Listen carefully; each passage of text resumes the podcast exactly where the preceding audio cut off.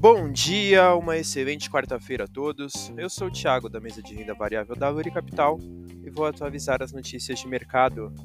Mercado internacional, fechamento de ontem, o S&P 500 subiu 1,45%, o DXY caiu 0,51% e os Treasuries para dois anos tiveram queda de 3,09%. As bolsas internacionais fecharam em alta, após os dados de emprego nos Estados Unidos apresentarem números abaixo do esperado, trazendo a percepção de mercado de que o Fed pode encerrar o ciclo de alta nos juros. Indicadores internacionais para o dia de hoje: teremos a variação de empregos privados ADP nos Estados Unidos às 9h15, o PIB trimestral dos Estados Unidos às 9h30 e o PMI industrial da China às 10h30 da noite. No mercado doméstico, fechamento de ontem, o Ibovespa subiu a 10%, o Dow Food caiu 0,39% e o DIUF27 caiu 0,93%.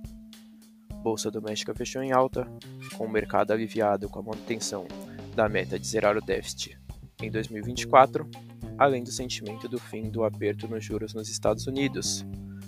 No radar doméstico, manter atenção com o andamento da agenda econômica, com os indicadores nos Estados Unidos e na China.